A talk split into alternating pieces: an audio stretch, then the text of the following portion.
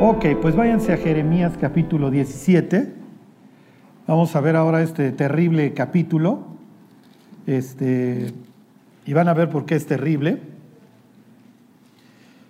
Bueno, en general todo Jeremías está de terror, ¿no? y pues más cuando el cínico de su tío Charlie se los predica, peor, se empeora la cosa. El capítulo 17 habla de tres temas. Ajá. Bueno, habla de varios, pero, pero tres temas así como que a grosso modo. La confianza en el hombre, una cuestión acerca de la escritura, escribir, y el día de reposo. Vamos a ver los tres y hoy vamos a empezar por el de la confianza en las personas la confianza en el hombre, el poner nuestra fuerza, nuestra confianza en las personas, olvídense, lo vamos a ver desde varios ángulos. Pero bueno, miren cómo arranca el capítulo 17, hablando del problema que tenemos los seres humanos y concretamente los israelitas en un ambiente de apostasía. Dice 17.1, empieza con esto de la escritura, que eso lo veremos la próxima semana.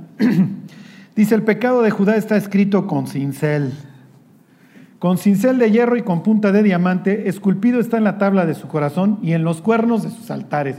O sea, en su vida y en su culto, los israelitas están podridos. ¿Ok? ¿Cómo se encuentra el ser humano? Pues podrido. ¿Ok? Claro, aquí Dios le está hablando a su pueblo. Todavía, como lo veremos en este capítulo 17, le va a dar la chance de que si cumple con ciertas premisas, lo salva del juicio, que los israelitas obviamente pues no van a cumplir y no se van a salvar del juicio, pero lo veremos para efectos nuestros y esperemos que así sea. Pero bueno, me brinco al capítulo, ahí mismo, perdón, al versículo 5. Los israelitas se están dedicando a escuchar a los falsos profetas que obviamente les endulzan, les dicen puros, puras sandeces que los israelitas quieren escuchar. ¿Sí les suena conocido? Puras sandeces que los israelitas quieren escuchar. Ajá. Y eso que ellos no tienen televisión ni Netflix, imagínense. Ajá. o sea, nosotros podemos escuchar sandeces y dulzura las 24 horas del día non-stop, ¿sí? Y que nos digan que somos lo máximo, ajá, que qué bonitos somos. Y les dice, versículo 5, así ha dicho Jehová, maldito, maldecir, te va a ir mal. Dios le está diciendo a los israelitas y concretamente a las personas que confían en otros, les está diciendo, te va a ir mal, te estoy diciendo que te va a ir mal, vas a estar bajo maldición, maldito el varón que confía en el hombre, fíjense aquí es todo esto muy poético, y pone carne, pone carne por su brazo, ¿ok? Eh, pocas palabras que tiene confianza en otros, ¿ok? Es lo que está diciendo. Pero pues, obviamente, pues hablan en imágenes los israelitas de hace 2600 años, y entonces Dios le está diciendo a los israelitas, tu fuerza está en la carne, tu brazo, tu fortaleza no está en mí, está en la carne. ¿Ok? Y la carne tarde o temprano se va a volver polvo. Y dice, y su corazón se aparta de Jehová. ¿Cuál será la consecuencia? Versículo 6, será como la retama, será como el polvo, será como la retama en el desierto y no verá cuando viene el bien, no, no va a poder disfrutar del bien sino que morará en los sequedales, en el desierto, en tierra despoblada y deshabitada. Y luego viene el contraste. Bendito el varón que confía en Jehová y cuya confianza es Jehová. ¿Por qué? Porque será como el árbol plantado junto a las aguas. ¿Le suena? Misma expresión se la está tomando a David. Acuérdense que los autores bíblicos toman de los anteriores. ¿Ok? Es una copia ahí del Salmo 1. Se los vuelvo a leer, bendito el varón que confía en el Señor y cuya confianza está en el Señor, porque será como el árbol plantado junto a las aguas, que junto a la corriente echará sus raíces y no verá cuando viene el calor, sino que su hoja estará verde y en el año de la sequía no se fatigará ni dejará de dar fruto. La persona que confía en Dios no está exenta de problemas, va a tener años de sequía, pero va a poder seguir dando fruto, acuérdense, va a poder seguir siendo fértil va a poder cumplir el propósito de Dios para acabar pronto, aún en las épocas de sequedad. Quisiera yo decirles que ya te conviertes y todo es rosa. No, a veces hasta sale peor. Ajá, se agravan los problemas. Ok, versículo 9. Es que tengo una corazonada, Charlie. Yo creo que sí es de Dios. Engañoso. Engañoso es el corazón más que todas las cosas e incurable y perverso. ¿Quién lo conocerá? Y lo aclara Dios. No se hagan tarugos. Yo que escudriño, yo que escudriño la mente, que pruebo el corazón para dar a cada uno según su camino, según el fruto de sus obras. ¿Por qué? Porque el árbol se conoce por sus frutos. Váyanse al Evangelio de Mateo, al capítulo 2, y voy a empezar con la primera de algunas maldiciones que los seres humanos acarrean, y voy a empezar por la peor, por confiar en otros. ¿Y qué mejor que citar, perdón, capítulo 3, Alarapos Morales? Si hay alguien que ya superó el miedo al rechazo y que le importa un bledo lo que otras personas opinen de él, es Juan. Este cuate vive, ¿se acuerdan? Con sus pieles, su, cinto de cuero. No es el cuate que quieres llevar a la fiesta definitivamente. No, porque, no porque fuera sucio, porque acuérdense, es hijo de sacerdote y se la vive bautizando, total pulcritud pero es mister austeridad. Ajá, no llega ni a suburbia para que me entiendan, don Juan. Ajá. Le importa un bledo su apariencia. El Facebook de Juan hubiera tenido tres likes en siete años. Ajá. Y hubiera sido el de Zacarías, su mamá, y vayan a saber quién más, y el de Jesús. Ajá. Eso hubieran sido sus likes, sus, sus selfies, no hubiera salido, no hubiera sabido sacarse selfies, Juan. Ajá. Este tipo le importa un comino lo que la gente opine de él. Y a Juan lo han intentado encasillar entre, ajá, hasta esenios lo han hecho. Juan no tiene nada que ver con los esenios. Si había gentes farolas y que les interesaba la opinión de los demás, eran los esenios, ¿eh? Eran tan faroles que decían, bueno, no nos merece el pueblo y se fueron a vivir al desierto porque la Biblia decía que el Mesías venía por el desierto y sí es cierto. ¿sí? pero consideran al resto como chusma y en vez de quedarse a arreglar el problema, agarraron sus triques y se volvieron unos inútiles en el desierto. Ajá. Juan no, Juan se quedó, pero Juan se quedó a dar tal testimonio que le acabó costando la vida. Y así es el antagonismo de Herodes. ¿Sí me explico? Es el antagónico. Aunque se acuerdan, Herodes Antipas, el hijo de Herodes el Grande, lo escuchaba de buena gana lo impresionaba. Decía este tipo, el Arapos Morales, no le importa su apariencia, no le importa nada, pero lo que me dice tiene razón. Porque al final del día ser hijo de Herodes el Grande te convierte así por default en un tipo miserable. Ok, este es el mensajero que envió Dios. Ok, 3.1 dice, en aquellos días, y con este pasaje les terminé la semana pasada, pero fue de refilón. Se los leo ahora con detenimiento. Dice, en aquellos días vino Juan el Bautista predicando en el desierto de Judea y diciendo, arrepentíos porque el reino de los cielos se ha acercado. Y entonces ya Mateo va a explicar que este es del, quien hablaba el, el, profeta Malaquías. ¿Ok? Fíjense, me brinco al 4. Y Juan estaba vestido de pelo de camello y tenía un cinto de cuero alrededor de sus lomos y su comida era langostas y miel silvestre. Una vez alguien invitó a un chamaco judío y entonces yo les decía que Juan comía langosta y dice, no, se equivocó el Señor porque dice que comía langosta. No, no era langosta termidora ahí en, bajo, en París, bajo la Torre Eiffel. No, comía grillos. ¿ok? ¿Se acuerdan que el chapulín es un animal kosher? Tenía que tener cuatro patas y dos para saltar. O sea que los que se están comiendo las moscas, por favor, deténganlo. Ajá, no es kosher. Ajá si tenían dos para saltar, se volvían kosher. Bueno, y aquí viene el problema. Bueno, no el problema.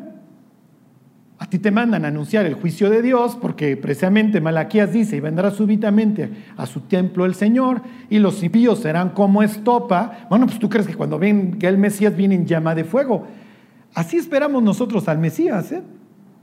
Es lo que dice Segunda de Tesalonicenses, que Dios viene en llama de fuego. Juan en su cerebro va a venir el Mesías, muchachos, va a ser un hervidero, va a ser un freidero, pues pónganse a cuentas y, y pidan perdón. Juan no está esperando a Jesús con Mateo ¿Sí me explico? Con un presidente municipal de discípulo. Ajá. Ni toda la bola de ignorantes discípulos que trae. Es así de, por, ¿dónde está el fuego, Señor? ¿Dónde está el carbón? ¿Dónde está todo? ¿Eres tú el que había de venir? Porque aparte te invitan los fariseos y vas. A mí no me dirigen la palabra. ¿Y por qué no, Juan? No, pues es que los hubieras visto cuando se formaron para bautizarse. Los largué. Ok, fíjense, versículo 7. Al ver él que muchos de los fariseos y de los saduceos venían a su bautismo, les decía, generación de víboras, ¿quién os enseñó a huir de la ira venidera? ¿Qué les está diciendo?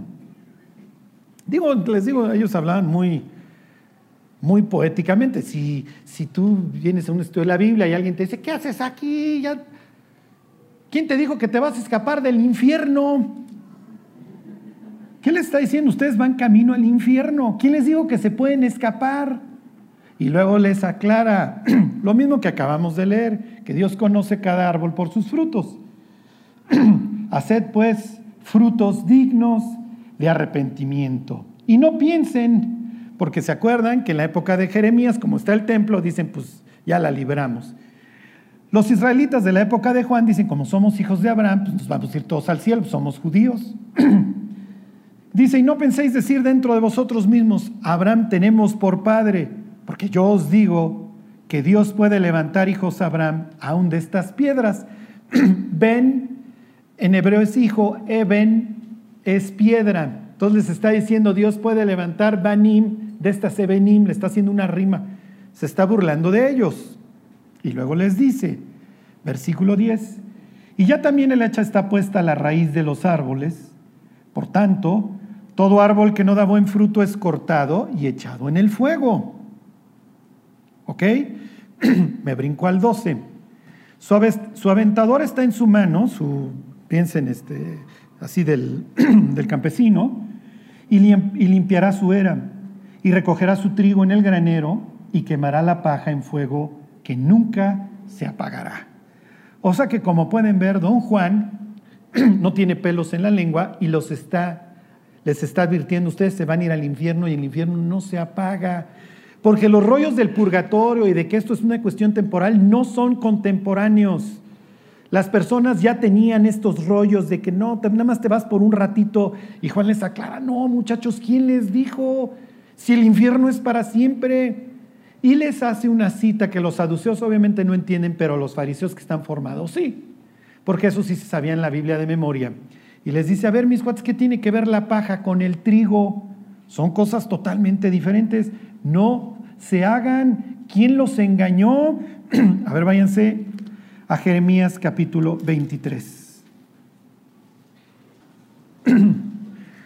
y les decía yo desde la semana pasada que Juan está haciendo una cita del libro de Jeremías. Para que vean, y les hago el paréntesis, que si tú hubieras ido hace 2600 años con Jeremías y le hubieras dicho, oye Jeremías, ¿qué haces?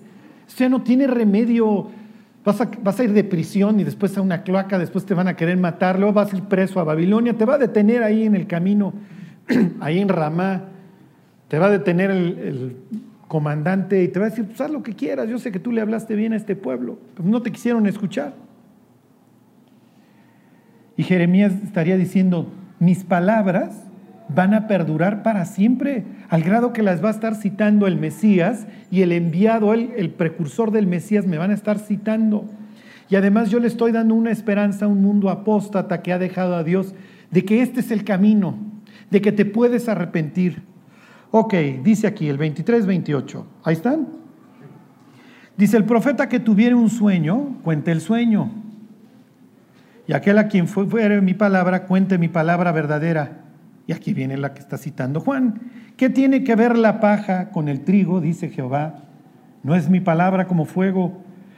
Dice el Señor y como martillo que quebranta la piedra. Por tanto, y aquí está lo que Juan le está añadiendo a los fariseos y a los saduceos. Por tanto, he aquí yo estoy contra los profetas, dice Jehová, que hurtan mis palabras cada uno de su más cercano. Dice Jehová, he aquí yo estoy contra los profetas que endulzan sus lenguas y dicen, Él ha dicho. He aquí, dice Jehová, yo estoy contra los que profetizan sueños mentirosos y los cuentan, y hacen errar a mi pueblo con sus mentiras y con sus lisonjas. Y yo no los envié, ni les mandé, y ningún provecho hicieron a este pueblo, dice Jehová. Y aquí está el problema, y por eso el capítulo 17 les dice, maldito el varón que confía en el hombre. ¿Por qué? Es que ya el sacerdote me dijo que yo me voy a ir al purgatorio. El sacerdote me dijo que no hay infierno. ¿De parte de quién? ¿De parte de quién te dijo que no hay infierno? ¿Quién te dijo que no te vas a ir al infierno? Tenía yo un amigo que constantemente andaba comprando carros, se llamaba Jacobo y era judío. Y entonces le, le, digo yo un día de broma, Jacobo, yo a ti nunca te voy a dar crédito porque en el nombre llevas la fama. Y entonces se me queda viendo y me dice, ¿por qué? Porque Jacobo quiere decir tranza. Es una expresión hebrea que quiere decir el que te agarra por el talón. y entonces nomás se me queda viendo y la siguiente semana llega y me dice, no es cierto, ya me dijo el rabino que Jacob era un hombre santo. Digo, me imagino a Jacob y a Dios volteándose a ver así en el cielo. Y Lea y sus esposas diciendo, pues me lo hubieran presentado. Porque este cuate de santo no tenía nada, nomás le faltó ser presidente de algún municipio en México. ¿En serio? Digo, todos los que hemos leído la historia de Jacob, este tipo se tranza a su papá, a su suegro, a su hermano, al que se le paraba enfrente. ¿Se acuerdan? Prácticamente la Biblia te lo presenta ultrajando a Lea, porque tenía que cumplir con el débito conyugal. Ajá. Entonces, si hay alguien que simboliza eh, ¿cómo les diré? El trabajo de Dios una persona que hace que se vuelva de sus malos caminos. Es Jacob, por eso pasa de ser el tranza a Dios lucha. Porque ya no vas a ser tú quien sea en sus fuerzas un tranza. Yo voy a luchar por ti. Confía en mí, Jacob. Y se acuerdan de ese encuentro, como todos, ¿eh? Sale rengueando. Sí, claro, pero como el rabino ya le dijo que este es un santo, ¿sí me explicó? Y dice, sí, qué bueno que el rabino te lo dijo. ¿Has tú leído la historia? No te vayan a estar engañando. Ahí están los estudiantes en la secundaria escuchando al maestro, tú eres un chimpancé. Claro. Y dices, a ver, enséñame un fósil transicional, por favor, porque digo, si pasamos del chimpancé al ser humano, digo, en el Inter debe de haber cantidad de miles de fósiles. Es como si tú ves el Mustang o el Bocho, ¿sí me explicó? Digo, entre el Mustang 65 y el Shelby de 2019, tienes que tiene que haber una serie, ¿sí me explicó? Y sí, sí la hay, que creen? Pero se le ocurrió a un ingeniero en Detroit no fue evolucionando el Mustang. ¿Sí? Y entonces llegan y te dicen, mira, ¿tú has visto las aletas de un delfín? Sí. Tienen los mismos números de falanges que la mano humana. Ah, no, pues entonces ya soy un chango. Pásenme la mota, muchachos. ¿Sí me explicó? Pues al fin no hay infierno, no hay creador. Mi vida no sirve para nada. Soy un accidente cósmico. Evolucioné. Y dices, más bien estás involucionando, mi cuate, cada vez estás cayendo más bajo, o sea, porque si la humanidad algo no está haciendo, no es mejorar. ¿Sí me explico? Y dices, ¿y eso te puede hablar de un diseñador común? Más a mi favor. Es que, ¿saben cómo me justificaron a mí la evolución? Ya ven que aquí tenemos como rosita, así como algo aquí, donde se juntan las proteínas, la lagaña. Y los pájaros tienen lo mismo. Digo, no sé si se han fijado, la siguiente vez que vean una torre, digan, chequen, ah, no, si evolucionamos. Es que los dos tenemos aquí grasita. ¿Quién te dijo que una retina, que un hígado, que un cerebro brotó? que el radar del murciélago algún día se le desarrolló. Eso es ridículo. Creer en la evolución demanda más fe que creer en un creador. ¿Sí me explicó? No, pero ya me dijo el maestro de biología que, pues, que somos changos, entonces rolen las chelas, muchachos. sí, ¿y cuál es el problema? Que el ser humano prefiere escuchar al rabino, al sacerdote, al gurú, al Dalai Lama, que claro, se endulzan y tú eres lo máximo y cuando te mueras vas a ser parte de la fuerza, Luke. ¿Sí me explicó? Sí, te vuelves parte del cosmos. Sí, pero dices, ¿a qué hora? Pues claro, pues es que si me dices una sandez que me encanta escuchar, si me explico, pues la voy a oír. ¿De quién es la culpa en realidad? ¿Del falso profeta? Miren, denle unas páginas para atrás y regresamos al 23 porque esto desgraciadamente no acaba ahí. ahí eh, al 5, perdón, al 5.31. Entonces, piensen hoy en una humanidad que le gusta que le endulcen el oído, que quiere escuchar sandeces, en donde yo soy el héroe en esta historia, porque pues, la otra opción es que Dios tuvo que dejar su trono, volverse persona, morir por mí, y además esto me hace responsable, porque si yo hubiera vivido en su época, yo hubiera participado de su muerte, yo también lo hubiera encontrado nefasto su mensaje, como le pregunta Esteban antes de ser matado a las autoridades israelitas, ¿a cuál de los profetas no persiguieron vuestros padres? En el fondo, en el fondo el ser humano necesita escuchar estos mensajes tan ácidos como el de Juan, porque nos llevan a la medicina. Y a veces la medicina sabe a rayos, sí, pero nos cura. Les platicaba yo de la canción que cantaba mi hija hace 15 días, nada más les conté la estrofa, de la mirra. Otra de sus estrofas dice, el alma pecadora necesita redención. Y tiene razón. Cuando estamos todos puercos por nuestro pecado, necesitamos algo que nos purifique. Por eso cuando nos convertimos descansamos.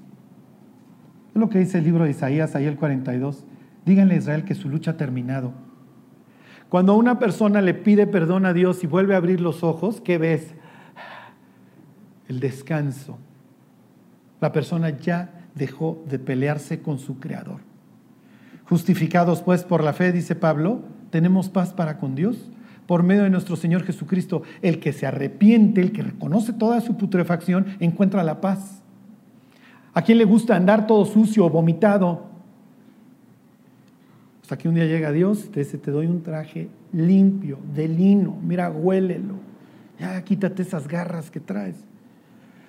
Ahí están, dice 5.31. Los profetas profetizaron mentira los sacerdotes dirigían por manos de ellos, pero aquí viene el problema. Y mi pueblo así lo quiso. ¿Qué pues haréis cuando venga el fin?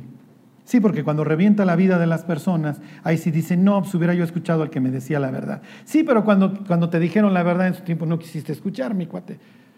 Piensen en todas las personas que hoy van a morir. Ajá. Cuando estudiaba yo derecho, nuestro maestro de procedimientos penales nos dijo, mañana los voy a llevar a, ver un muerto. Y se me acercó un chavo que era mi amigo y me dice, ¿te das cuenta que la persona que mañana vamos a ver hoy está viva? Yo ni era cristiano, pero me impresionó lo que me estaba diciendo este cuate. Al otro día efectivamente había un atropellado que la noche anterior ni en cuenta que el siguiente día iba a estar delante de Dios, en la eternidad. Y si se fue sin Cristo, hoy se sigue tatemando. Y como dice aquí Jeremías, ¿qué van a hacer cuando venga el fin? Él está hablando del sitio y toda la muerte que va a venir. Pero cuando las personas dicen, no, no, el profesor ya me dijo que soy chango, no, el sacerdote me dijo que es un rato, no, el rabino me dijo que no hay infierno, no, es que me dijeron que no. Y Dios diciendo, maldito el varón que confía en el hombre, ¿eh? Mejor ponte a leer y a ver qué es lo que realmente dije, no lo que te dijeron que dije, porque de una cosa a otra hay un gran trecho. Te están viendo la cara. ¿Por qué? Porque quieren endulzarte. Porque quieren, quieren aplausos y para que haya payasos está quien le aplauda. Y es lo que está diciendo 5.31, el pueblo así lo quería. Tú dime a mí, eh, profeta, sacerdote, lo que yo quiero escuchar y yo te paso la lana y yo te aplaudo. Y así nos la vamos llevando. Sí, pero cuando abras tus ojos en el infierno, ¿qué? Piensen en los religiosos, en las personas que confían en una religión y hoy están en el infierno. ¿A quién creen que más odian? Por eso les se las canta Jesús. Vosotros recibiréis mayor condenación, porque cerraron el cielo delante de los hombres, pues ni entraron ellos, pero tampoco dejaron entrar a los que querían hacerlo. ¿Cómo podréis creer, dice Jesús, si recibís gloria los unos de los otros? Y mientras las personas se andan lisonjeando unas a otras, no, es que tú eres lo máximo, no, tú más, no, tú más, tú más, yo más likes, yo más, tú más likes, no, tú más likes. ¿A qué hora va a tener un ser humano la convicción de que se va a ir al infierno? Al contrario, lo ve como, oh, ¿cómo te atreves a decírmelo? Yo que soy santo.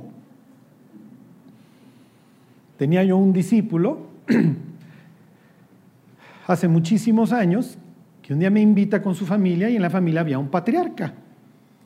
Y era el que le daba trabajo a todos. Y a mí se me ocurre decirle a este señor, oiga, usted se va a ir al infierno cuando muera. No, no, no, se levantaron. Entonces, ¿cómo te atreves? ¿Cómo te atreves a decírselo a mi tío fulano? Y yo así como, pues no le estoy diciendo nada que el Señor no sepa.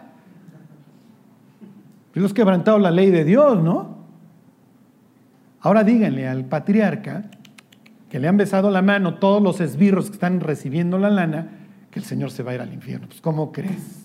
Soy el patriarca, soy el padrino, y los padrinos no nos vamos al infierno. Y Dios desde el cielo diciendo, no, sí se van, y se van bien seguido, porque por encima de ustedes estoy yo. Maté a mi propio hijo por ti, lo torturé por ti, lo sujeté al peor castigo que merecían todos los violadores del mundo para salvarte. Y luego me sales con la embajada de que eres más justo que yo. No. Si así le fue a mi hijo, ¿cómo crees que te va a ir a ti? Ok. Número dos. Ay, este cómo se los explico aquí. Miren, aquí tienen que hablar con un casado los que estén solteros. ¿Cómo qué tanto tiempo de casados? Dos, tres semanas ya, para entonces ya la persona ya está curada de espantos, no se preocupen, ya, ya te puede dar el panorama real. Engañoso es el corazón y perverso. Número dos, las personas caen en maldición cuando creen que otra persona las va a hacer feliz. Y todo lo que hoy nos presenta la televisión, el internet, lo que ustedes quieran es que tú eres feliz cuando tú tienes esa persona perfecta que te aguanta y te soporta. No es cierto. Las personas que creen que necesitan tener una relación con otra persona para ser felices, los están engañando. El matrimonio se los digo desde hoy, es un amplificador. Amplifica lo que ya traes.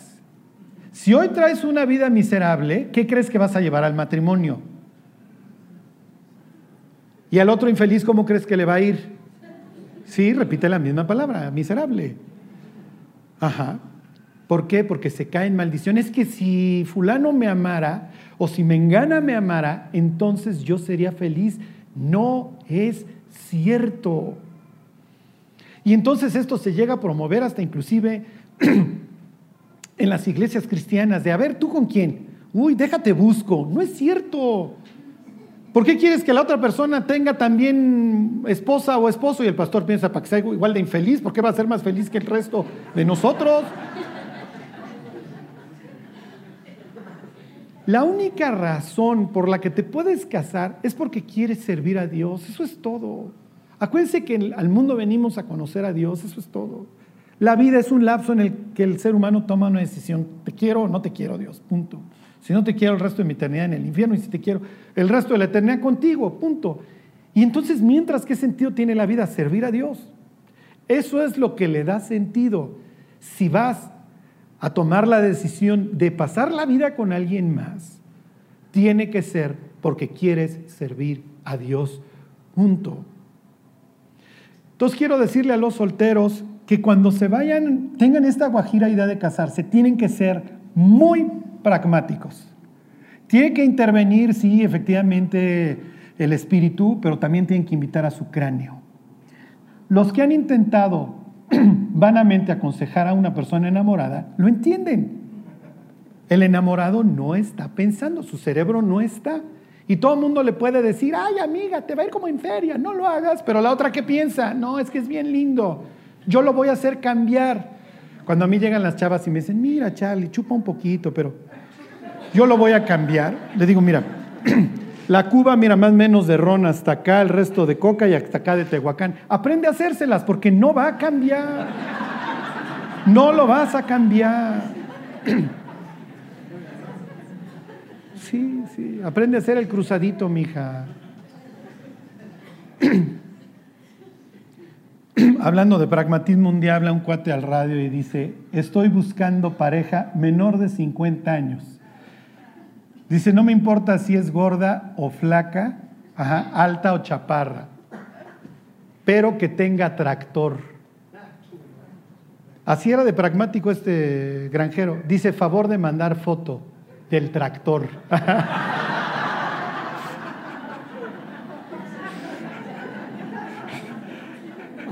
Ese sí era un cinicazo. Bueno, entonces cuando se vayan a casar, pidan la foto del tractor, por favor. En serio, van a tener que ser. Charlie, ¿cómo busco? Tienes que buscar a una persona que ame a Dios. Y no es, no, es que ora, Charlie. La otra vez me lo encontré en el rosario, bola chica, bola chica. No, creo que eso no va a funcionar. Tiene que conocer a Dios igual que tú. En el cantar de los cantares, Salomón se refiere a su mujer como amiga, hermana y esposa. Tiene que ser las tres. Tiene que ser una persona con la que tengas, ¿cómo les diré? pues que una amistad, si me explico, que puedas pensar, me puedo llevar con esta persona con todas sus virtudes, dijera don José José, y con todos sus errores para el resto de mi vida. Yo creo que cuando una persona es lo suficientemente racional en sus decisiones, sabe lo que está comprando. Miren, yo no sé si mi mujer sabía lo que le estaba entrando, lo más probable es que diga, no sabía. Pero yo tenía una idea bastante clara, ¿eh? Yo sabía que ella se estaba sacando la lotería. Ajá.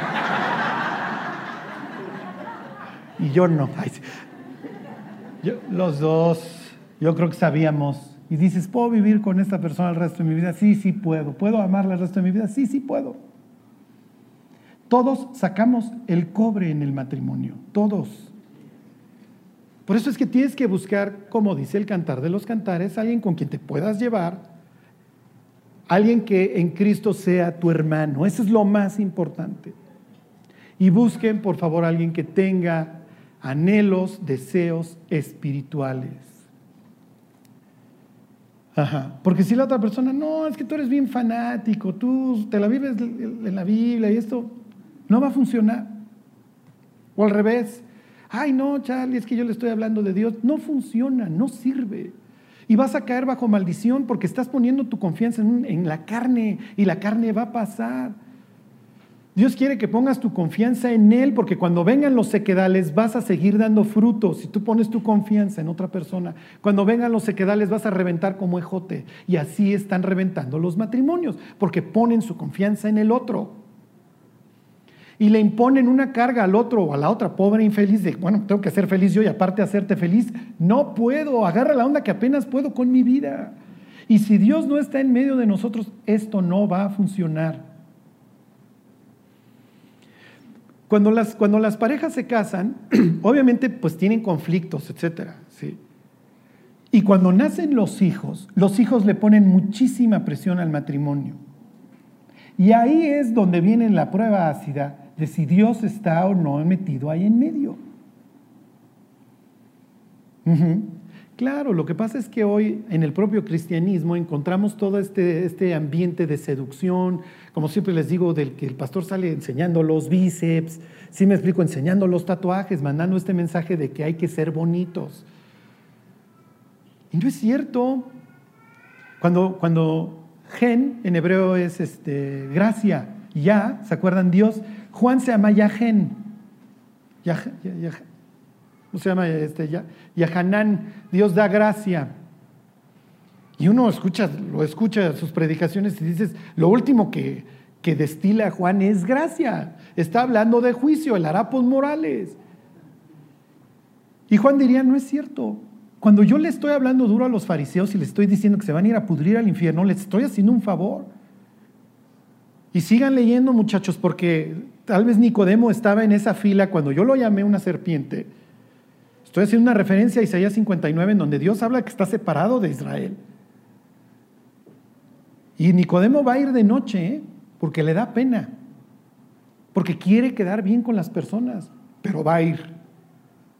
Tres veces la Biblia se refiere a Nicodemo y las tres veces dice la Biblia, el que fue a Jesús de noche. Porque Nicodemo, como cualquier otro fariseo, quiere quedar bien con las personas, tiene su confianza puesta en los hombres. Pero bendita la noche que fue y el día que colgó el hábito, porque ahí está el pie de la cruz. Ya está sepultando a Jesús y comprando boleto. A ver, regresense al capítulo 23 del libro de Jeremías. Lo malo de los falsos profetas es que generan este ambiente de que todos nos vamos al cielo y todos somos bien lindos. Sigan chupando muchachos, sigan fornicando, que al fin no hay bronca. Y esto es una crueldad. Esto es una crueldad porque Dios sabe, el diseñador sabe, que esto no hace feliz al ser humano, al contrario, lo deja cada vez más sediento. Ok, fíjense, versículo 9, 23, 9. Dice, a causa de, los profetas mi corazón está quebrantado dentro de mí, todos mis huesos tiemblan, estoy como un ebrio y como un hombre a quien dominó el vino delante de Jehová y delante de sus santas palabras, porque la tierra está llena de adúlteros, a causa de la maldición la tierra está desierta, los pastizales del desierto se secaron, la carrera de ellos fue mala y su valentía no es recta. Es natural que la tierra en Israel se iba a estar pudriendo, iba a estar llena de adúlteros, porque lo que se manejaba, al igual que hoy, pues es un mensaje sensual. Ok. y número tres, a ver, váyanse a la carta a los Gálatas. Cuando nosotros queremos quedar bien con otras personas, o no, miren, ese se los digo de memoria, váyanse a, Job 31, es lo mismo, ¿eh? variaciones sobre el mismo tema. Hace, hace unas semanas preguntaba a Mariela que, que era un profeta, ¿se acuerdan? Y entonces yo le dije esta definición que hace Jeremías 17 de que el profeta es el portavoz ¿Se acuerdan? dice, y si te convirtieres serás como, si entre sacares lo precioso de lo vil, serás como mi boca. Y en la versión de las Américas o la nueva versión internacional, no me acuerdo la que dice, serás mi portavoz, porque efectivamente el profeta llevaba la voz de Dios, llevaba su palabra. Y entonces Mariela me dice, ah, tú nos lees la Biblia los domingos, luego entonces eres un profeta. Yo dije, no me lo habían dicho, pero me late, me late. Entonces les voy a pedir que se dirijan a mí ahora como el profeta. Y si invitan a alguien nuevo y se queda, está más Lorenzo que ustedes. ¿ah? Dije, profeta, ay, me encantó el lugar. Bueno, pero les voy a decir algo. Y van a decir, no, si Charlie, tienes voz de profeta. Les voy a hacer una gran revelación para que sean felices. No somos moneda de oro. No son moneda de oro, no soy moneda de oro. No todos nos van a querer. Y muchas personas nos van a alucinar por el simple hecho de respirar. Cuando nosotros nos ofendemos porque otras personas no nos quieren, ¿saben por qué es? Porque confiamos en ellos. Porque le damos a su opinión un peso superior al de Dios y caemos en la maldición del varón que confía en el hombre. ¿Por qué? Porque es que no soy moneda de oro, ¿A poco no lo soy? Es que ¿por qué no todos me quieren? Es que ¿por qué no todos me tiran buena onda? Y vivimos frustrados porque no todo el mundo nos ama. No somos moneda de oro. Ya supérenlo, sean felices, no te tiene que querer todo el mundo. Al contrario, entre menos personas te quieran, quiere decir que estás viviendo mejor. Sorry, así es. Piensen en los tres likes de Juan. O sea, si alguien no es moneda de oro en el planeta es Juan y le vale. sí, pero ese que le valga el resto del planeta, ¿qué le da a Juan? ¿Qué creen que le da? No solamente la bendición de que su única confianza está en Dios, ¿qué creen que le da? Sí, paz, ¿qué más? Empieza con L, libertad. Ya, sean auténticos. La única opinión que te tiene que importar es la de Dios. Queda bien con Él, ya. Y fíjense las palabras, todo el capítulo 31, Job está diciendo que él nunca cometió actos de idolatría. ¿Ok? Uno de ellos sería querer dar una imagen. Guardaos de hacer vuestra justicia delante de los hombres, decía Jesús. Cuando ayunes, no pongas tu cara de que, ay, estoy ayunando. Cuando ores, no te pares. Cuando ofrendes. Cuando esto, cuando aquello. Ora a tu Padre que ve en lo secreto Y tu Padre que ve en lo secreto, entonces Él te recompensará en público. Ofrenda, que no se entere tu derecha lo que cuánto dio la izquierda, ofrenda en secreto y entonces tu Padre que ve en lo secreto te recompensará en público. ¿Sí se entiende? No tenemos que quedar bien con nadie más que con Dios. ¿Por qué? Porque quedar bien con las personas nos va a implicar esclavitud. Eso es lo malo de la idolatría, que nos convierte en esclavos. Y es precisamente de lo que Dios nos quiso librar. La misma palabra, EBD, esas mismas tres letras, nada más le cambian una vocal, se usan ahí en, Éxodo 20 cuando dice, yo soy el Señor tu Dios que te saqué de, Egipto, de tierra de servidumbre. Y luego cuando le dice que no haga imágenes y no se postre frente a ellas, dice que no te esclavices a ellas. Porque los ídolos nos, nos regresan a la esclavitud. Fíjense lo que dice Job 31-33.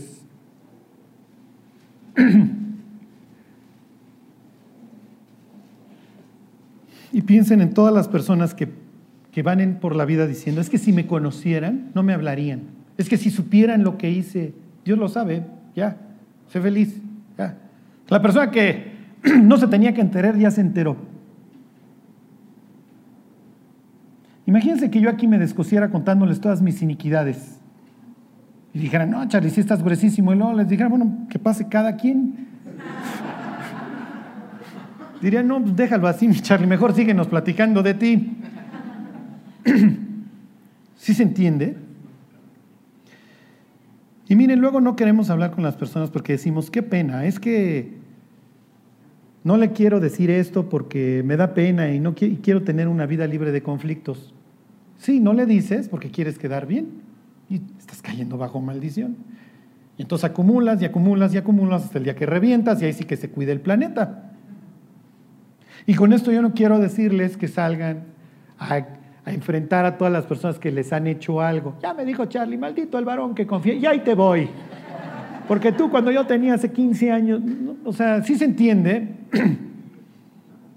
pero que sí puedan ir por la vida pensando, bueno, si me quieren bien y si no, pues no me voy a poner a chillar. Y es lo que dice Pablo que íbamos a leer en Gálatas. Si todavía agradara a los hombres, no sería siervo de Cristo. tenía yo poquito de convertido y le estaba yo hablando así a un mister tipazo, de esos que iban a triunfar en la vida y triunfaron, y le hablo de Cristo. El cuate se enchiló y me dice, te vas a meter en muchos problemas por pensar como piensas. Y me daban ganas de decirle, mira, al jefe de la empresa, lo mataron, pues, ¿qué nos queda? Los franeleros, ¿estás de acuerdo? Pues así nos va a ir. Pues así nos va a ir.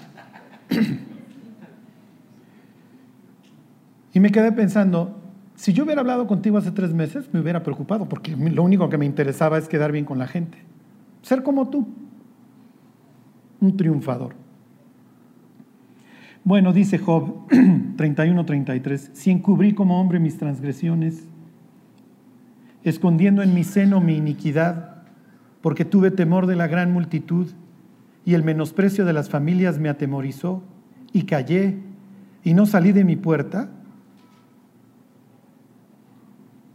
Y añade, ¿quién me diera, quién me oyese? He aquí, mi confianza es que el Omnipotente testificará por mí, aunque mi adversario me forme proceso. ¿Qué está diciendo Job? Pues ya, sí he pecado y no por eso dejé de salir de mi casa. No encubrí mis iniquidades, sé que soy un pecador. Y con esto tampoco les quiero decir, bueno, pues seamos cínicos. No, porque queremos agradar a Dios. Pero lo que les quiero decir, todos vamos en el mismo barco, todos somos pecadores y lo que opine o deje de opinar la gente no puede terminar, determinar cómo vivimos. Y la siguiente vez que lean Primera de Samuel, vayan leyendo la historia de los personajes a la luz de qué tanta confianza ponen en otras personas. Y obviamente se van a encontrar a un Samuel, a un Jonatán y a un David que les importa un comino el resto del planeta y van a encontrar a un Saúl que fracasa en su vida porque lo único que le importa es quedar bien con los demás. Al grado que el día que lo llaman para ser rey, ¿se acuerdan? Está escondido. Las personas que quieren quedar bien con otros, y no necesita ser Freud para deducirlo, es porque tienen una inseguridad bárbara. Entonces están todo el día pensando, ¿y si supieran? ¿Y si esto? ¿Y si el otro? Así es Saúl. Y por el otro lado tienes un David que su hermano le puede decir que es un inútil, que Saúl le puede decir, mira, te van a matar, y él nada más está pensando, sí, pero Dios me ungió, flash informativo muchachos, Dios me ungió rey en Israel, así que no me puede matar Goliat, porque si no, te dejo de ser rey de Israel, y la palabra de Dios fracasa, entonces, sorry.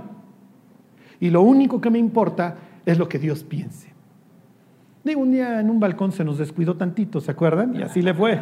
Digo, el problema con David era no lleves tu mujer a las cenas de Estado porque anda echando el oclayo. Pero en cuanto a su confianza en el hombre o en Dios, David lo tenía muy claro. Y sabrá todo Israel, le dice a Goliat. Perdón, dice, y sabrá, todo, y sabrá todo el mundo que hay Dios en Israel. Era lo único que le importaba a David, que su pueblo supiera que había Dios. Y finalmente, después de su pecado, cuando lo enfrenta Natán, no se va a justificar y le dice, pequé contra Jehová. Sí es cierto. ¿A quién engaño? Bueno, pues vamos a orar y que no nos permita Dios andar confiando en las personas, sino en Él. Dijera Pablo, y tuvimos sentencia de muerte para que no confiásemos en las personas, sino en Dios que resucita a los muertos. Dios, te queremos dar gracias por tu palabra, por tu amor, Dios, por tu cuidado de nuestra vida, Señor. Te queremos pedir que vivamos la vida volteando al cielo, Señor, confiando en ti y entendiendo que la única opinión que importa es la tuya, Señor. Guárdanos, Dios, de poner nuestra confianza en las personas y no en ti. Te lo pedimos por Jesús. Amén.